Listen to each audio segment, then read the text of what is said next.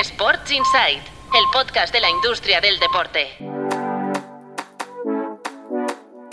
Muy buenos días, soy Álvaro Carretero y hoy no saludo desde la redacción de tu playbook, lo hago desde Ordesa, pero como cada mañana no iba a faltar a la cita con los titulares de hoy. Así que venga, vamos con ello, que la actualidad, pese a que haya puente en España, tampoco para. En estos días seguimos con el carrusel de cuentas de los clubes. El Málaga eleva sus pérdidas hasta 3 millones de euros en 2022-2023. El club disparó su gasto en plantilla para intentar volver a primera, pero lo que acabó es bajando a primera federación.